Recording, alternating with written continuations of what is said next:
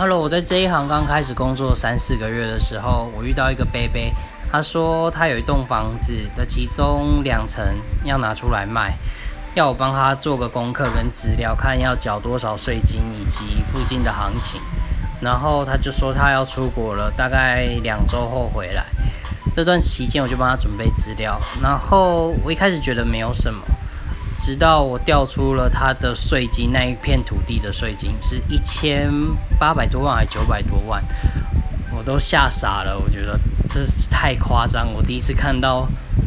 要缴的税金是以千快接近两千万在计算。然后还有一个是最近体验到的是